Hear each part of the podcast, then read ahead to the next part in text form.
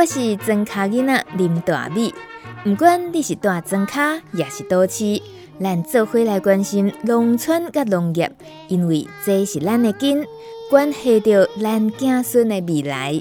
欢迎收听《米米之音》。《米米之音》第六季，庄卡囡仔的垃圾哦。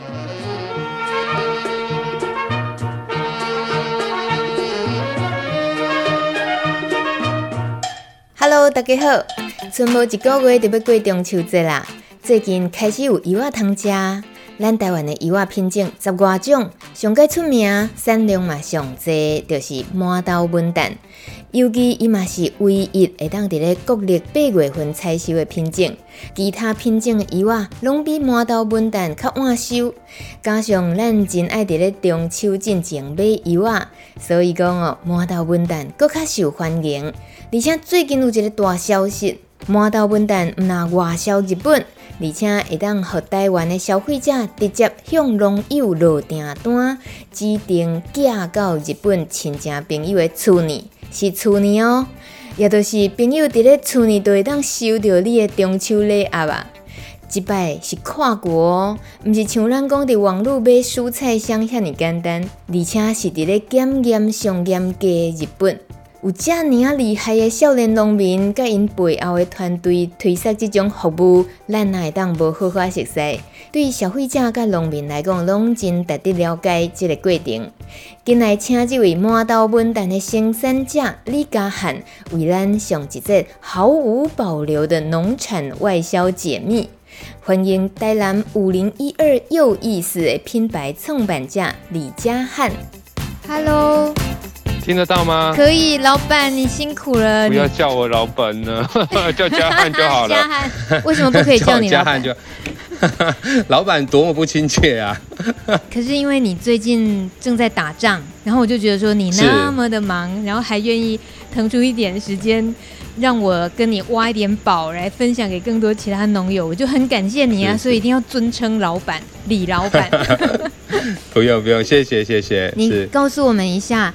你在八月十二号晚上十点的时候，在你的五零一二又一死 FB 粉砖写下八个重要的字，叫做“台湾下单，日本直送”，就是你今年的麻豆文旦可以寄到日本去了。这件事情，呃，我可以用伟大来形容吗？你自己有没有觉得自己突然 也真的确定做了一件很伟大的事？有没有？呃，有一点点吧，一点点啦。因为这不是我们一个人能做的事情嘛。嗯、那其实是很多伙伴，包含政府单位的努力。嗯，那我们只是刚好有做准备，然后可以掌握住这个机会而已。嗯哼。你这个有做准备，然后掌握住机会，我相信这就是最不容易的地方。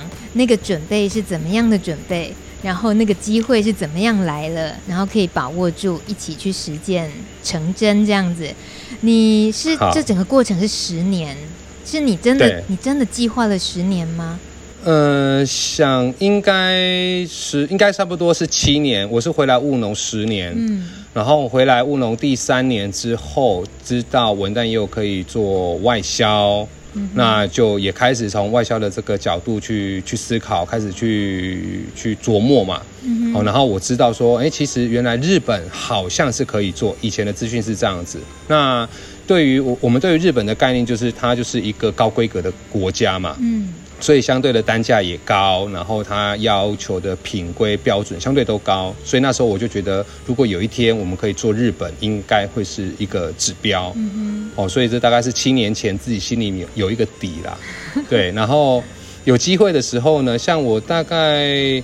七年前开始，我们就做外销。然后大概三四年前呢，我就跟现任的台南的农业局主秘，我还直接跟主秘讨论过日本外销这件事情。嗯、我想要询问说，政府开放了，那为什么业界一直都没有人做？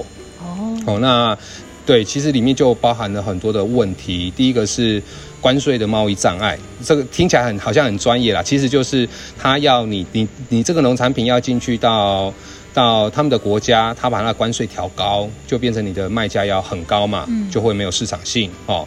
反而包含一些检疫的费用点点，这是第一点。那第二点是它的检疫条件比较困难它是需要用一度 C 的冷藏温度，然后去做灭虫啊、灭菌的一个杀检疫的一个条件。嗯、哦，等于是说我们的果实要去冰十二天。好、哦，那大家知道文旦柚是一个常温的水果嘛？嗯，你如果把它冰到冰箱里面，正常它会变成是哑巴。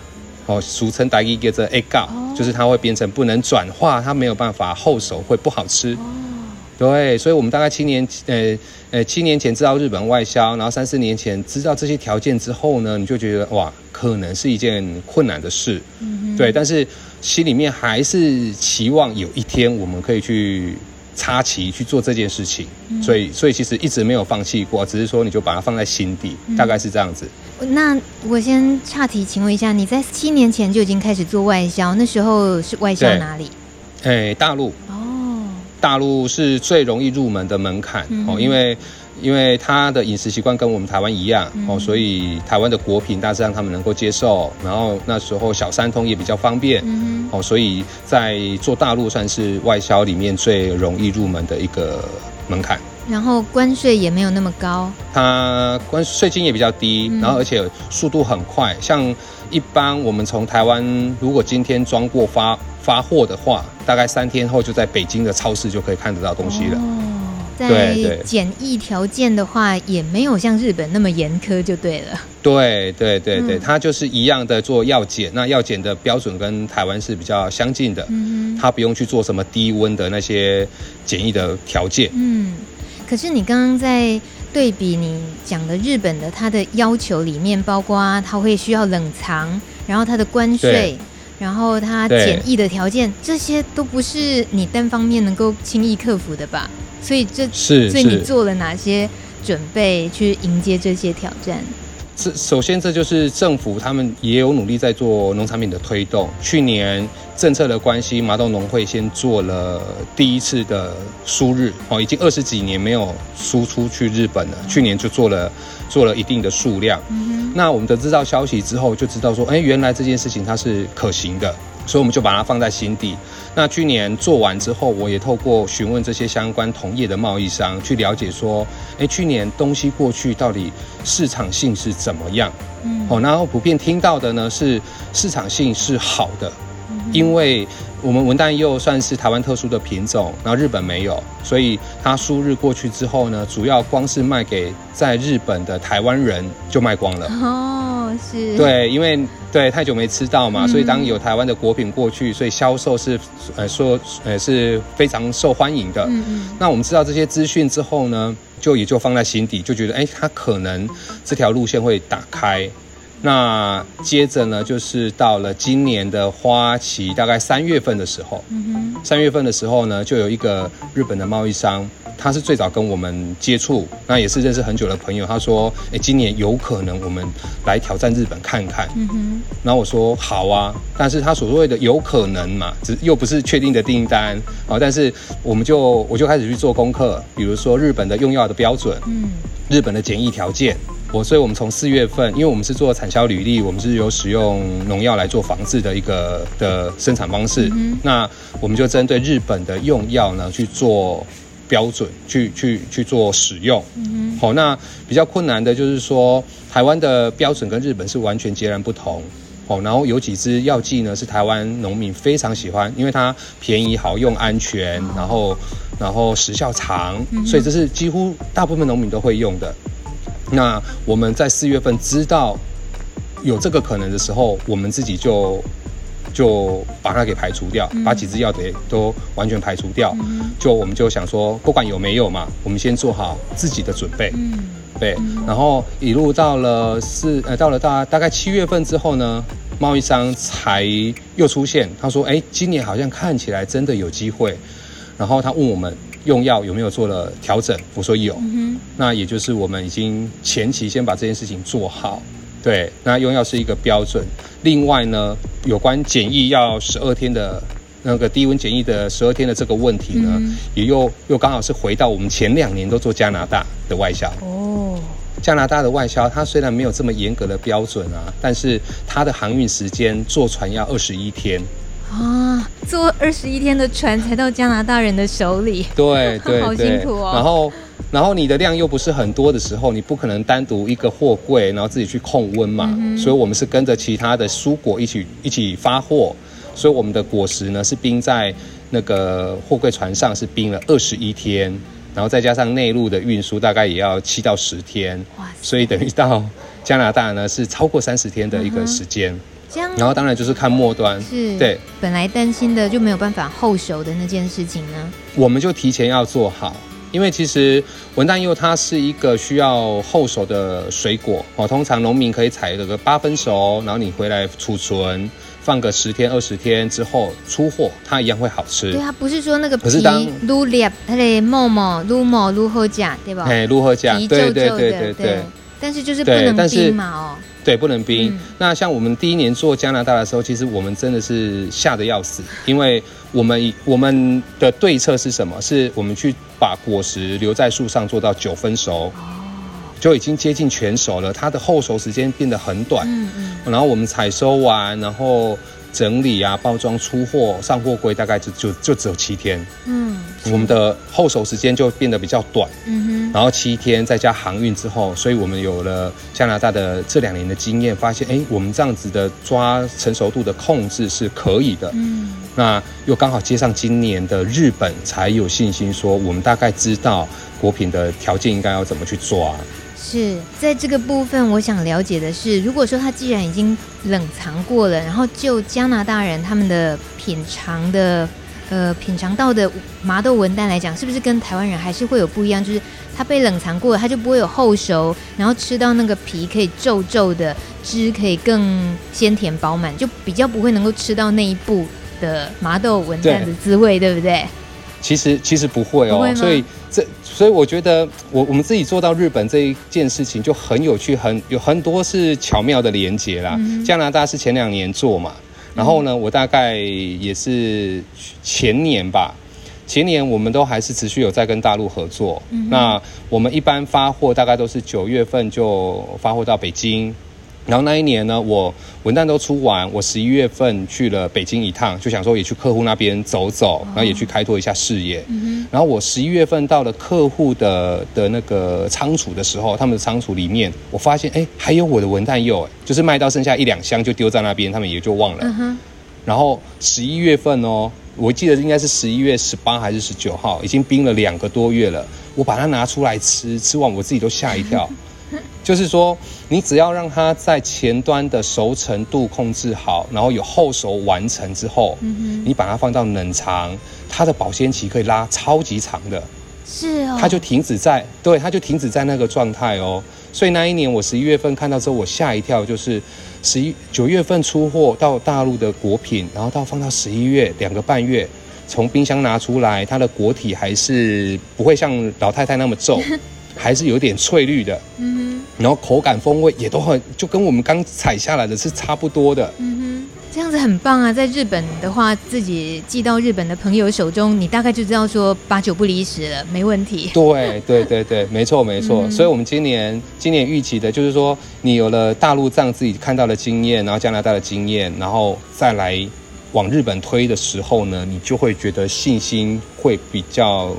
有一点点就不会有那么、嗯、那么那么怕了，对对对。是从刚刚这个检疫条件啦，然后冷藏啊，然后再来包装啊，嗯、国际运输这些，还会有其他什么需要克服的事情？嗯，像国际运输这一个端点呢、啊，我们就是会跟这些伙伴来配合哦，因为我我们毕竟我们还是农夫嘛，嗯、所以我们农夫重要的工作是把田里的事情、把果品的事情给处理好。所以，我们这几年，呃，持续的都是跟通路来做一个专业的，我觉得是专业分工。好、嗯哼，阿兰玛吉工、全兰贡的吉不浪谈，哦、大家各自有各自的专业。嗯、对对对。然后，像今年准备发货的这个日本的贸易商也很有趣，其实他七年前就来过我们家。嗯，他跟对他跟其他的朋友就来过，所以我们打过照面，只是七年都忘了。哦、然后。过了七年之后，他又辗转从另外一个贸易商的口中介绍说：“你如果要做日本，就要来找加汉。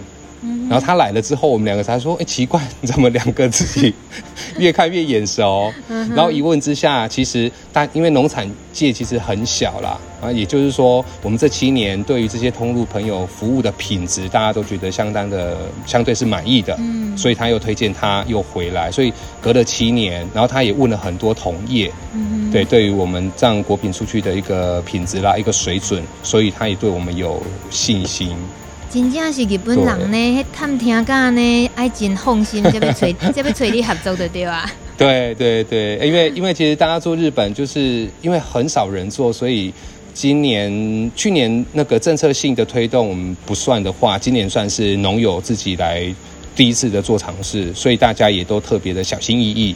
哦，不管是所有的条件，包含像啊，包含像我们今年要出果品的品规，我们也也会做一个调整，然后包装的形式也要配合这些简易的条件，其实都会不太一样。哎，等等等，品规是呃 size 吗？文旦的那个？对对对对。有什么差别？因为好，那我们来说，你像我们台湾人喜欢吃的文旦柚呢，其实是那种巴掌大小的，大家觉得越小糖度越高，风味越好啊。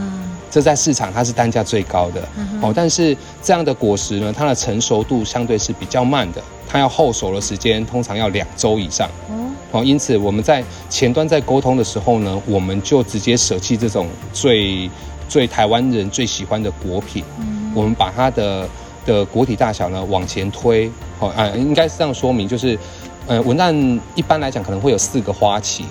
哦，然后台湾人喜欢的是在第三、第四花期比较小的果实，对。可是第三、第四个花期的果实，因为它长比较慢，然后它的成熟度比较慢，它要放比较久。对不起，哦、但是它对不起，李老师，我先请问一下，是文旦柚有四个花期是什么意思啊？就是它同一棵树，它可能会开四次花，然后四次花结的果实生四胎嘛，然后第一期花就会最大颗。哦最后一期花最小颗，是我们平常吃到的麻豆文旦小颗的那种，就是大概你说都第四期，所以是最晚采收。第三、第四期、哦、第三、第四比较晚采收的就对了。对对对对对，嗯、那是台湾人比较喜欢的小果。是，但是我们在做日本的时候呢，因为我们知道它的成熟度慢，所以像我们之前做加拿大也是，我们都直接舍弃这个台湾人喜欢的的果品。我们要往第一跟第二个花期的果品较大粒，安尼进度啊好呢。对，咱台湾人家己爱食的老类对吧？哈，啊较大粒的外销对吧？对，的的确也是这样啊。其实我们自己也是，也是这个应该怎么讲？就是我们在思考的时候，也是希望。把果品分流啦。嗯，以往这些比较中大型的果果实啊，在台湾大家觉得它是一卡不给，嗯，因为大概爱色两倍嘛，嗯，啊，小的单价比较高。可是这种中型的，大概第二期花了，其实它风味口感其实相对的也都很不错，嗯，哦。所以我们把这些果品拿来做，像做日本线。那我们觉得刚好是把我们的产品线的区隔都拉开，也不会重叠。是是，其实，在听到呃台湾下单日本直送，你推出了这个今年可以实现，我们可以从台湾买柚子寄到日本朋友手里这件事情实现了的时候，我自己啊。亲自手刀立马想去尝试看看，你到底 李老板有没有让这个平台设计的非常完善、好操作？有没有办法让我很快把麻豆文旦可以送到我日本朋友手里？我亲自实操作完还可以吗？亲自实测之后，根本不用三五分钟，我的心愿就已经达成了。哦、我就想，真的有这么容易吗？所以这个背后的心血一定是有人长期写下来付出的。所以，对所以就是你啦，你的团队，然后包括你说的这个每一个环节的付出的人，呃，愿意，呃，应该也说我今天打给谈不丢，不过都是一起促成。然后能够对对对消费者来讲，有时候真的我们是有时候也是靠运气，就我们没有想到的事情，没有想过可以分享麻豆文旦给日本的亲友，可是它能实现的时候，我们有这个选项，我们就会觉得好开心。可是，在农友的这一端来讲的话，我记得在六年前，呃，我的环岛米米之音，我带着米妈环岛的时候，去、嗯、去拜访五零一二又意思。拜访家汉还有妈妈的时候，那时候我认识的你的像柚子树啊、果仔泥老张基本有个给五五六块啊嘛，哈，就是对对。然后你的家，然后你的工厂，那时候我对工厂没有什么印象，可是显然这六七年下来，你整个规模或者是运作的生产线的模式那些，我现在要是再去的话，应该是你的整个规格都已经很不一样了，对不对？对，就是持续在做优化跟升级。嗯哼，你因为你刚刚你刚刚说你手刀去下单的时候，其实这件事情我自己也很有感。嗯，因为我们是原本的构想，只是贸易商来，我们跟贸易商合作，我们把果品卖给他，然后他是自己就去日本做销售嘛。嗯对，我们原从来也没有想到说我，我我可以自己让他在台湾下单。哎，对耶，对，通你看哦，你看芒果，你看芒果也是做日本外销哦，但是你就是把芒果卖给贸易商，然后他就送到日本去，然后日本人自己买，对不对？对啊，就台湾人根本没有参与的机会，就是农友跟贸易商之间的事情而已。对对对对，他比较少浮上台面。然后我说会刚好的原因就是说，因为我们这几年在优化我们自己的工作啦。因为像以前呢、啊，就是用什么 Google 表单啦、啊，用脸书加一来下单，那工作很多，其实我们做不完，所以我们也开始建置了网路嘛，建置了我们的网站。然后网站之后，我们就加了购物车。然后有了购物车之后，就像你米米。那个大米，你你试的一样，你操作就相对很方便，然后也减轻我们的工作。那也因为我们做了这些事情，最后这一里路就是刚好我们有网站。那我们在台湾的认真跟跟做的这些事情，这个贸易商他也他也认同我们，他不只是只是想出我们的文旦柚而已，他也愿意带着我们的品牌一起走出去。哦，所以。到日本的文旦柚的箱子上面呢，你是可以看得到我们五零一二的字样的。嗯，对，那那就跟我们单纯纯粹在卖一颗文旦柚到日本去，我觉得那个感觉是完全不同。对哦啊，所以其实这这几年下来的努力啦，包含像我们自己在脸书上，不管是搞笑的照片、田里的辛苦，我们不断的累积，那这些伙伴其实大家都看在眼里。嗯哼，哦，你只要有做有累积，那。条件有机会的时候，你掌握好，我觉得我们就有站出来的一个机会了。我其实比较印象深刻，你会分享的都是淹水的画面呢，很心酸呢。对对对对，那那应该好像也只有我做过，可是那就是实际的现场嘛。嗯、对，对我们来讲，它就是现况啊。所以有时候你我我们自己在经营脸书啦，就是说你太认真的想要告诉大家一件事情，其实。大家也不一定能够接受，然后你可能，可是你从旁敲侧击抓一些农业的辛酸啊，农业的有趣，农业很跳动的东西，那反而能够吸引大家的一个目光，大家才会想看。嗯、对，所以我说，现在的农业我们不应该再用呃老弱残，然后来救救老农，来救救这些辛苦的农夫。我觉得这个这个不是一个好的方式。嗯。我们可以用不同的角度来告诉大家，农业其实相对它是一个非常重要的重要的产业，那只是没有人花时间，然后不断的去诉说，然后让大家认识它而已。对对对。嗯，不过你也也是算是要集结越来越多的工作伙伴，才有办法扛起现在整个这样子的外销的量吧？对，所以我们这两年。其实我们就在自己在产地上，就就类似类似合作社的模组，只是说我们没有实际去抓去组成一个合作社，因为我们评估完那太复杂，工作又变得更多。嗯、那我们就是固定好的农友，那我们一起来接这样比较大的订单，然后一起来稳定的供货。是，然后以五零一二又意思共同品牌来推，这样是吗？是是是，没错。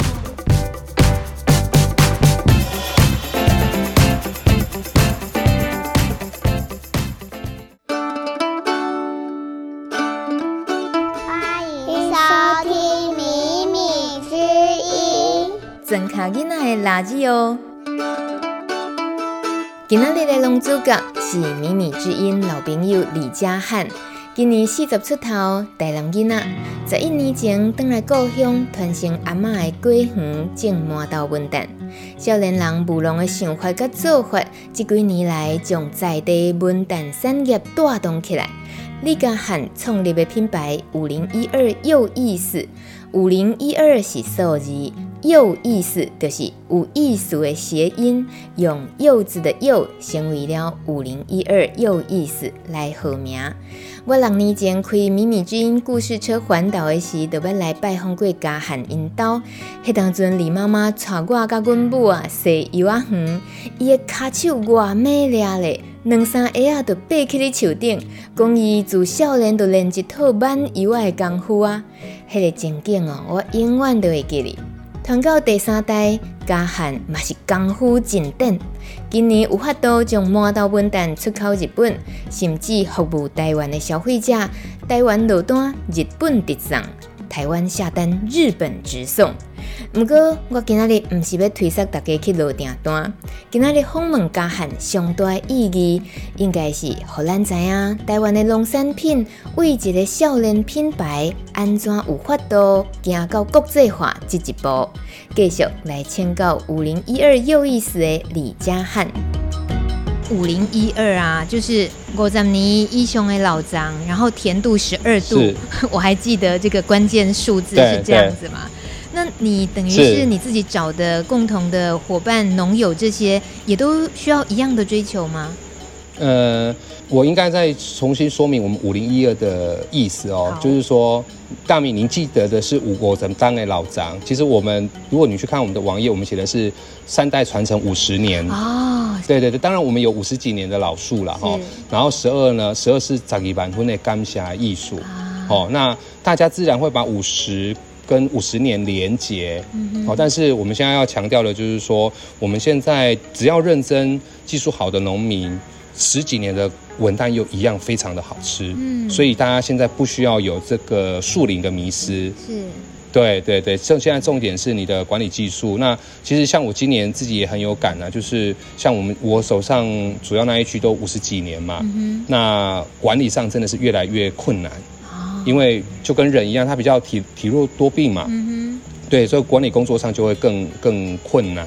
那像我们现在合作的农友有二十几年的、三十几年的，那他们现在就值正值青壮年，那产量也好，然后只要你把管理技术做好，其实它的风味品质，我拿两颗拿五颗，其实你也吃不出来，只要我们的管理手法是一致的，对对对。嗯那透过李家汉这个文旦王子的口中知道一下，到底一颗好吃的文旦在口感上我们可以追求的有哪些标准？那应该这个东西是见仁见智啦哈，只是说就就我而言，文旦柚是柑橘类的水果哦，嗯、所以我觉得它一定要带一个酸哦，但是当价凯爱公爱生甘低呢，哦，要又有酸一点点的酸度。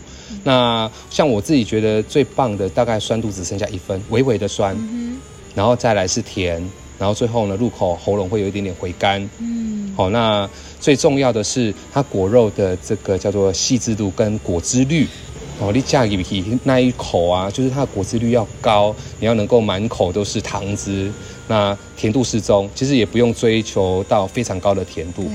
因为对我们来讲啊，我们现在你要追求像，可是有些农农夫真的很厉害，他可以做到十四度、十五度的果实都有。嗯哼，对的，当然是另外一个追求，没有对或错。但是我们要像以我们在经营的路线是是想要稍微具规模化，然后能够你就想象纽西兰奇异果好了。嗯哼，我们希望的是能够抓出一个大家都可以达得到的一个品规，然后在一个水准之上。然后我们可以打开更大的市场，然后可以更多的农友一起做更多的事情。嗯，是你在形容那个好吃文旦的口感，那个你边讲我就口水要一直吞呢。要有一定要有一点点酸，不能因为你如果糖，第二第二第二第二，因为有时候糖度太高的时候啊，就完全没有那个酸味，你会觉得嗯很甜，甜到喉咙也 K K。是，可是。可是有些消费者就喜欢这个啦，所以我说这就是因人而异，各有各自的喜好，没有对错啦。嗯哼哼。你自己这几年这样下来，有感觉在距离你当初创这个产业，然后今天达到了可以外销日本，有一种已经梦想几乎都实现的感觉了没？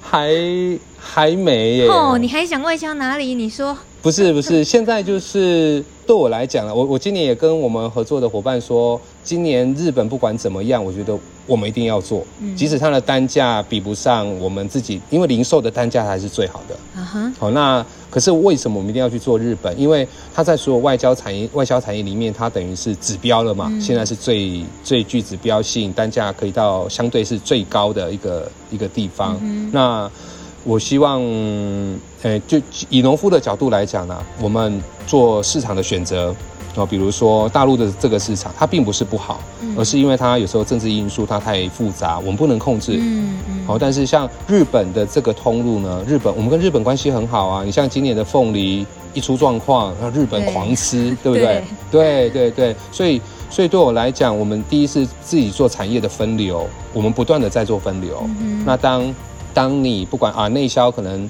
啊没有那么好，或是哪一条外销路线受到阻碍的时候呢，农夫都可以保全自己的种呃的所有的生生计，嗯、你不会全盘付之一炬嘛。嗯是哦，对，所以我们觉得这件事情，日本我们一定要做，而且我们要战战兢兢的把我们的贸易商、把所有的客户给服务好。嗯、因为我，我其实我自己脸书上有写了，做一年不是成功，要做三年才是。你是说要连续能够持续外销到第三年以上？对，同意。对啊，因为这样代表它的回购率持续的稳定，再回来的订单，那才代表你真的是在这个产业上有稍微站得住脚嘛。嗯不然今年第一年大家一定多少都愿意尝试啊，如果不好，明年就没了啊。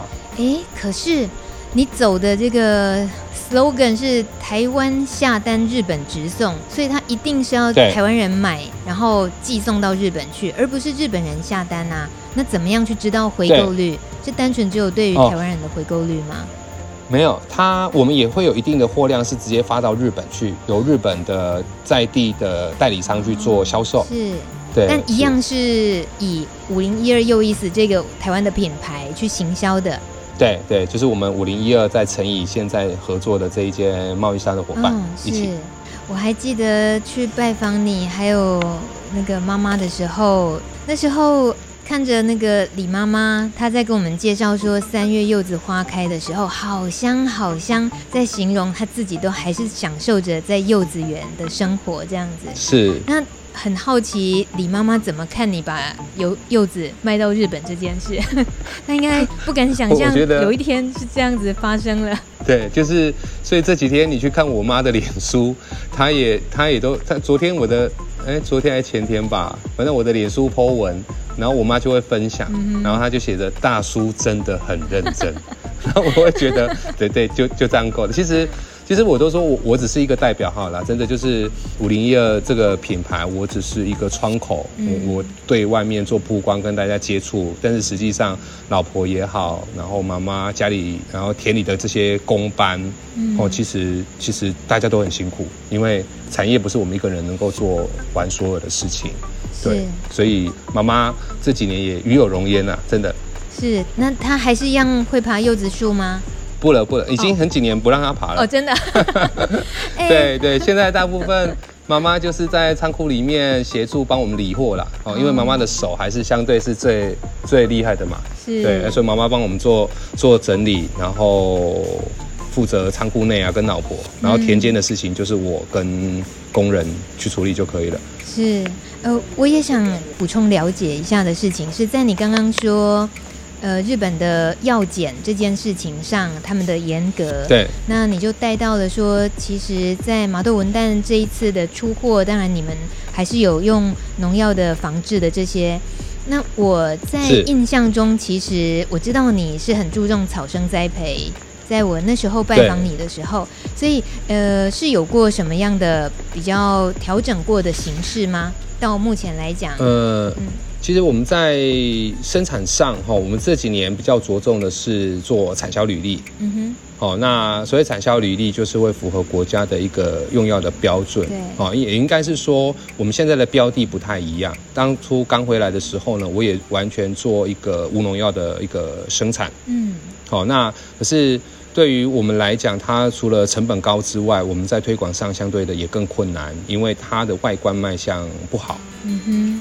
然后你的成本会越高，哦，所以那那时候前几年我们是两条平行线一起在走。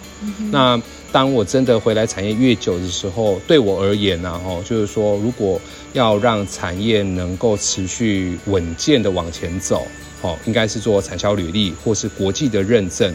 然后让它变成一个稍具规模化的一个共同运销的方式，嗯，它是解决台湾总产量过剩的一个最好的方式，嗯，对，所以我们就是以产销履历为主，好，但是对于土地的养护这件事情上，这是不会变的，因为土地就是根本嘛，嗯，你做好草生栽培，你把我们的水分管理啊、土壤的条件控制好，它跟你的产能、跟你的风味品质都是息息相关的，这件事情是永远不会变的。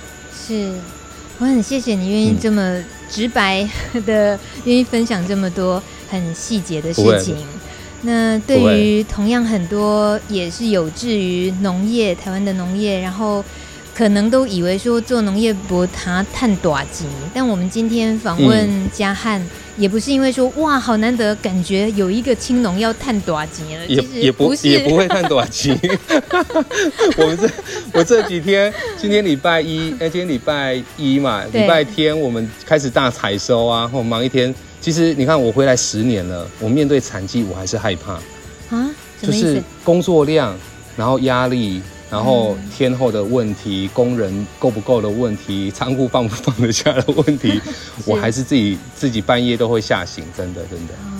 所以当然当然，大家觉得我们好像很厉害啦，可是我觉得那都是一些小小的成就点。我我当然我觉得那是一个小小的成就，好，但是对我们产业经营来讲，就是农业相对它辛苦，但是我觉得它是一个有前景的一个产业。只要你认真经营，然后你找到你的受众跟你的方向，嗯，对，我觉得就像我觉得有人做自然农法、做有机、做产销履历，我觉得都很好。那只要你能够依靠着农业去生活好，我觉得这是重点啊。就是说，大家会有理想，但是杀杀了巴豆嘛是爱狗嘛，嗯，家里的。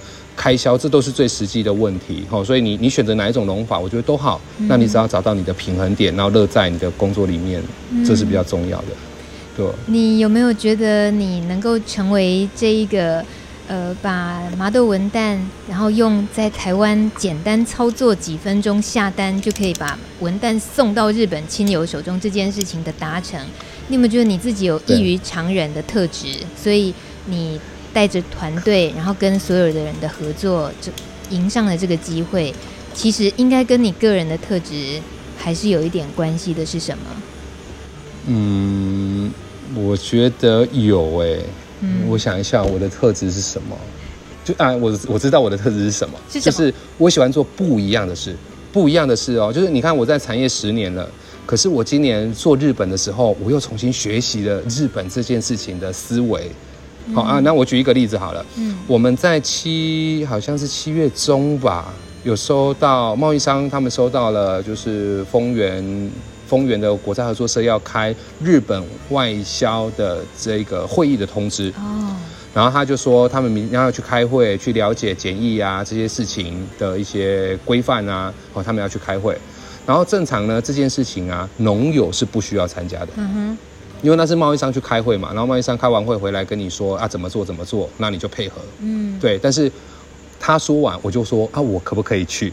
因为对我来讲，我不是只我不只是想要把文旦卖到日本而已，我想要认识每一个环节，嗯，包含像像我们现在至于对外销的这些流程，我们大致上也都懂了。可是懂了不是说。不是说我们可以做更多事情，不是。其实你懂这些环节，这些眉眉嘎嘎，它都会有助于你自己在果品上你要发货、你要做安排的时候的脑袋，你会更清楚。嗯。好，所以那一天去开会的时候呢，现场大概五十个人。然后就只有我跟我们合作的农友两个人哦蛇蛇，就只有，对啊，就只有两个农夫去嘛。嗯哼，对对，那那那我觉得这就是我们跟大家不一样的地方。通常这种事情如果没有准备的，他说啊，第一是我根本没有信心，或是我用药根本不能符合标准。嗯，你你没有门票，那你不敢，你就不会想去。可是对我们来讲，有没有做是一回事，我们因为花时间先去了解跟认识。嗯，而且那一天去了之后非常有价值，因为我们跟这些贸易商沟通讨论，然后理解了他们在做芒果，我们从他其他的水果品相去认识日本这个市场，然后他们的操作跟他们的做事情的方式，嗯，然后再回来套在我们的文旦产业里面，所以我我觉得我们比较容易把线对好，比较不会遭警体啊。哇塞，原来你是掌握了这个环节，就是从土地这个环节你自己掌控之外，然后你希望是每一个细节，呃，每一个步骤你都有了解，那你就更能够对你产地的部分更有掌握，这样子，对不对？所以我说我喜欢做不一样的事情，嗯，就是同样的产业，可是你如果做不一样的事情，就会有新的学习，然后就会撞墙，就会进步。嗯，才会有趣啦。如果如果每天种文旦柚，然后没有新的东西，太无聊了。是的。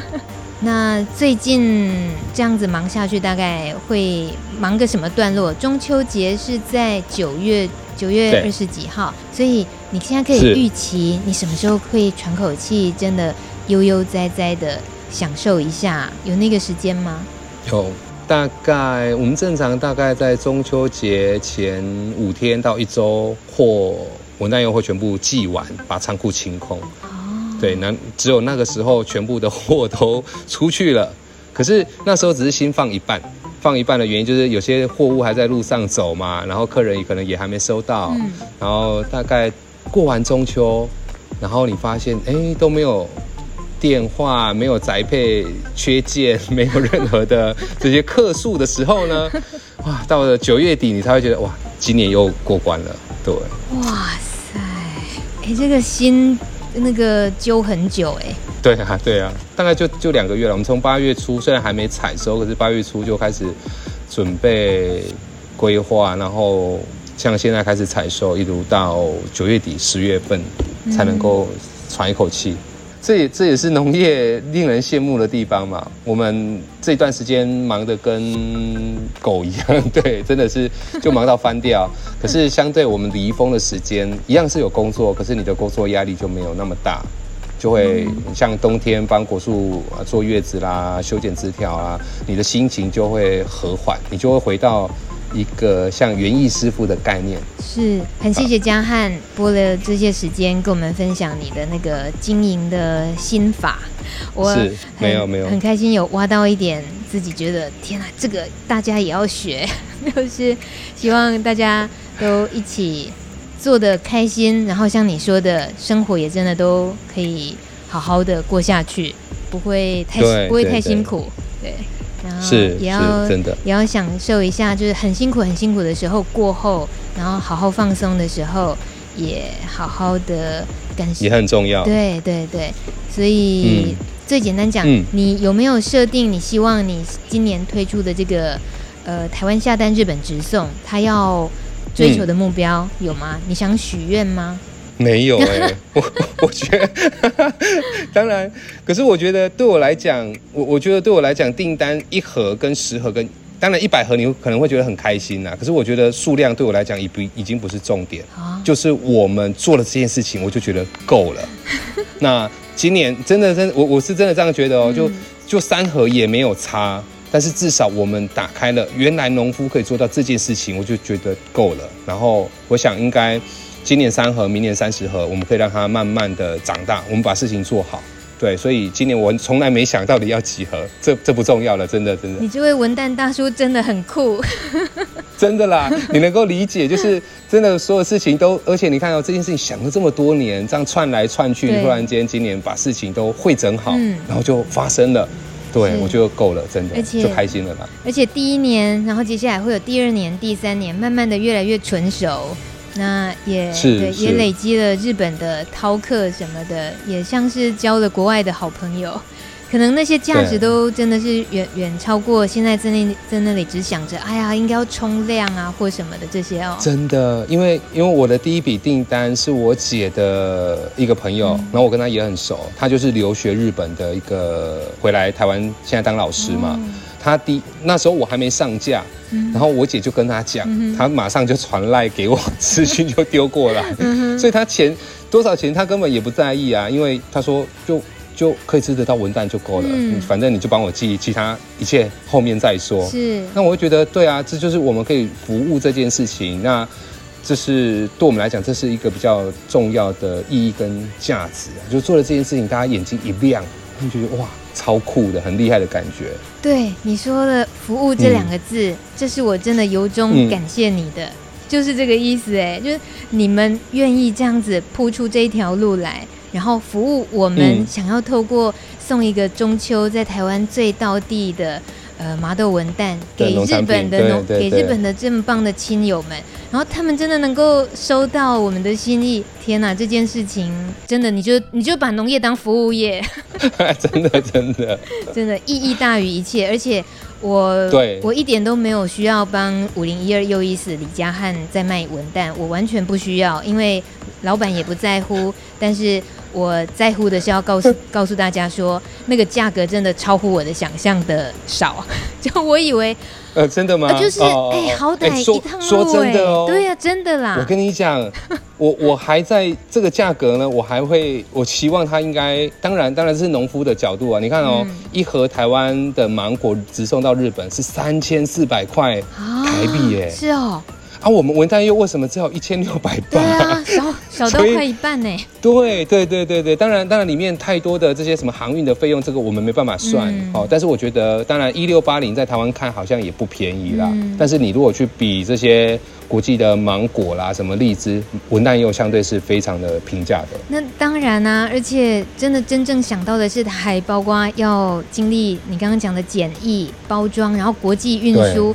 再怎么说，你很难想象日本的亲友，他跟我们一样，就像在家里接到了宅急便送来的一盒生鲜的农产，是那么的容易。可是那个成本有多出多少来？而真正付出的，其实其实今年我唯一一个觉得与遗憾的地方是，现在我们做不到，就是大米你送的那一个礼盒，如果你有想要写上一段话，放一张卡在里面。这件事情我研究过，它太复杂，你太贪心了啦！你 对，可是可是你不觉得这样才够完整吗？就是你写上八个字也好，然后你想要告诉你那个朋友的这件事情，我觉得这这才这才到一百分啊！我我这样想啊，哇但是。